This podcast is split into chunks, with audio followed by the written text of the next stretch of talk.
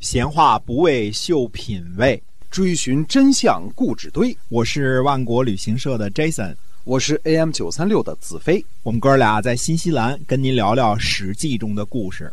各位亲爱的听友们，大家好，欢迎收听《史记》中的故事，是由新西兰万国旅行社的 Jason 为您讲的。您可以携程上搜索一下啊，新西兰万国旅行社唯一没有差评的企业。我们南北岛团呢，一周七天是天天出团。好，我们今天继续跟您讲那个。讲一讲张仪的故事。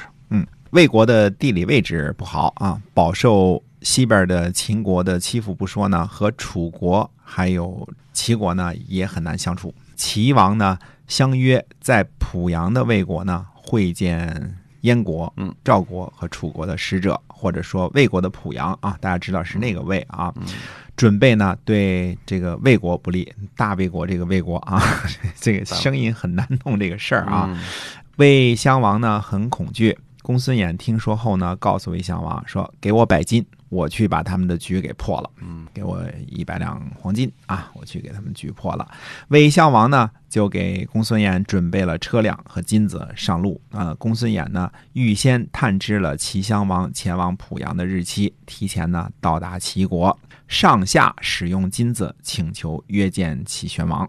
最后呢，终于见到了。公孙衍见到了齐王之后呢，做了很长的时间，呃，不紧不慢的长谈。这个张家长李家短。那么赵国、燕国和楚国的使者听到之后呢，非常的怨恨，就询问齐宣王说：“齐国和三国约定不利于魏国，而魏国呢差遣公孙衍前来，如今呢？”大王和公孙衍长谈了很久，是不是要反过来和魏国谋划针对我们三国啊？齐宣王回答说呢，魏襄王听说寡人要去濮阳，就派公孙先生呢来慰劳寡人。寡人什么也没对公孙衍说，因为说的都是家长里短的嘛，没什么重要的。三国的使者呢都不相信，说。谈了那么久，什么都没说，怎么能让人相信呢？嗯，于是三国呢，就这三个国家约着齐国为难魏国这件事呢，就此就作罢了。这位公孙衍先生还是相当有能力的啊，他百顾不一阵，他知道三国的使者会怎么想，对他就在那儿聊天，就跟你聊张家长、李家短，张家长、李家短聊了很久。那别人谁都不相信，你们两个要说现在这个普京跟这个特朗普见面说聊了很久。什么都没聊，就聊闲篇儿。那那记者谁相谁会相信？说俩人啊聊了六个小时的这个闲篇儿啊，是扯扯了六个小时的蛋，那谁都不相信啊，对吧？不行啊！哎，所以这这个事儿，哎，他就摆了这么一局，哎，我就是找你聊聊闲篇儿，就是张家长李家短。相当的有本事啊！那么公孙衍呢，还得继续呢和张仪斗法，也未怎么见高低啊。我看魏襄王的这个主导思想是什么呢？就是反正我都用，我都用着，我都给你们拿工资了，你们都得为我办事儿，对吧？我也不让你们东风压倒西风，也不让西风压倒东风，我就这么掌控着你们。这个公孙衍呢，主导了一场针对齐国的战争。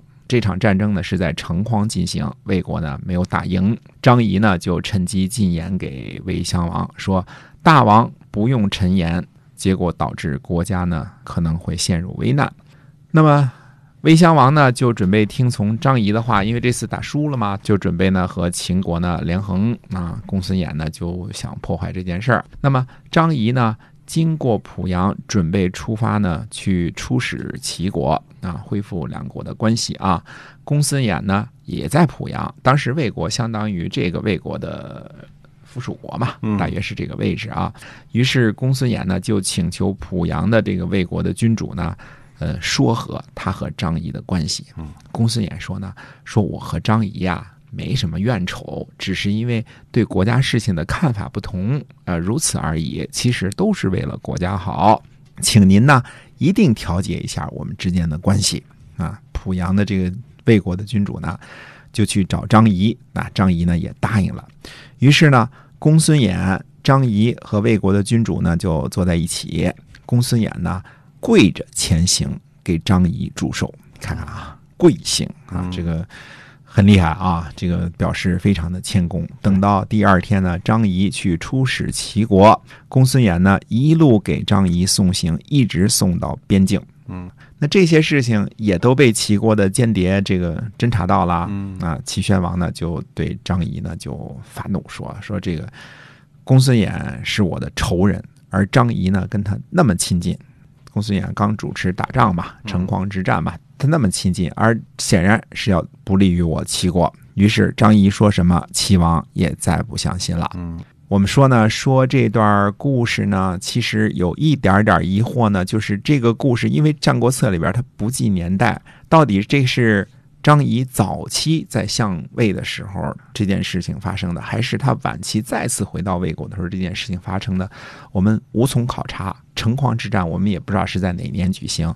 这个齐王是齐宣王还是齐呃魏王，我们不知道。也不清楚这个事情是怎么样啊。总之，公孙衍和张仪的斗法呢，还是斗得很厉害的。他也有可能是前期的时候说做的这件事儿啊，战于城隍这件事情。总之，他是把张仪是给摆了一道，表面上对你很恭敬，实际上呢就把这话传给齐国，到时候齐国也不相信你了，对吧？那么张仪先生呢，现在已经年纪很大了，为秦国呢卖了半辈子的命。呃，老了老了，又给轰回魏国了。张先生在魏国呢，也还想发光发热，怎奈呢，他斗不过公孙衍，也没什么太大的作为，既不能再次紧密联合秦国和魏国，也得不到相国的位置，还要整天跟公孙衍勾心斗角，而且显然这个精力呢，并不如公孙衍充沛，对吧？张先生偌大年纪了，也十分的不容易啊。公元前三百一十年呢。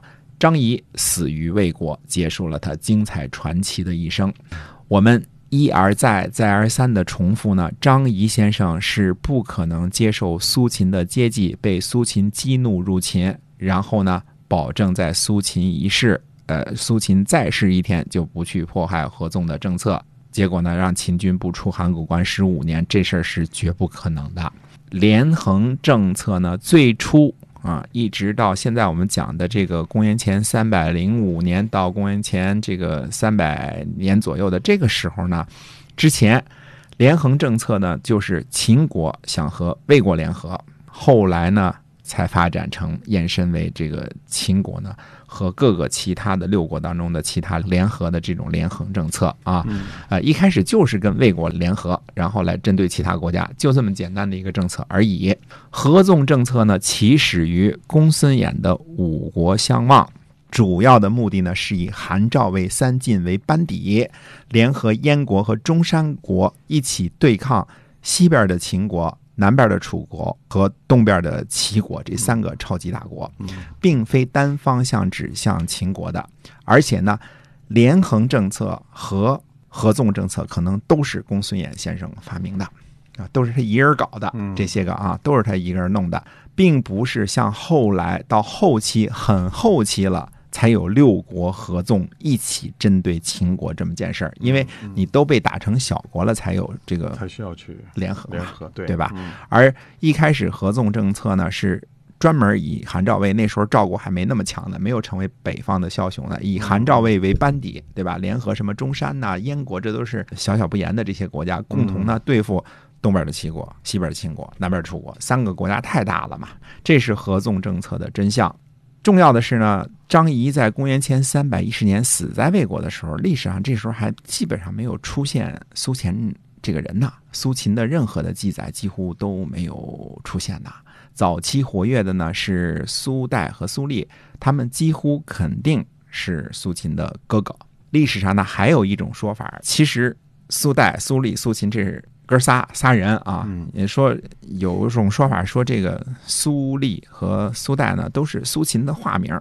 呃，这这这稍微有点这个什么，因为当时呢，真是胡适先生说，那就历史真成了一个任人打扮的小姑娘了。因为那时候记录很少，不记年月，是吧？对。但是苏代和苏丽和苏秦都是同一个人，这种说法也是比较的无稽。那么又说呢，苏秦呢、苏轼、苏代呢，实际上最后一共是哥五个，哥五个。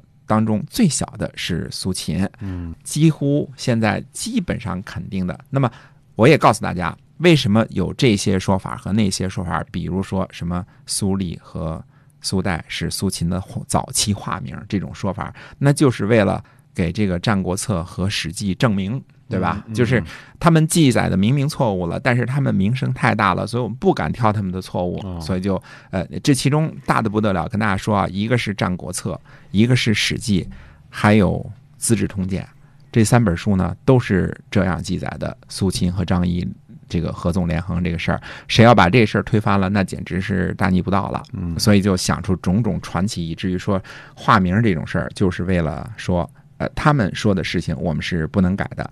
但是这个世界上的事儿呢，其实就应该是什么呢？它是什么样就是什么样，对吧？呃，不要因为是谁说过什么或者谁写过什么，就如此如此这般这般的为他掩饰。所以我们这段呢，先补充了一段呢，这个魏国的这些个故事。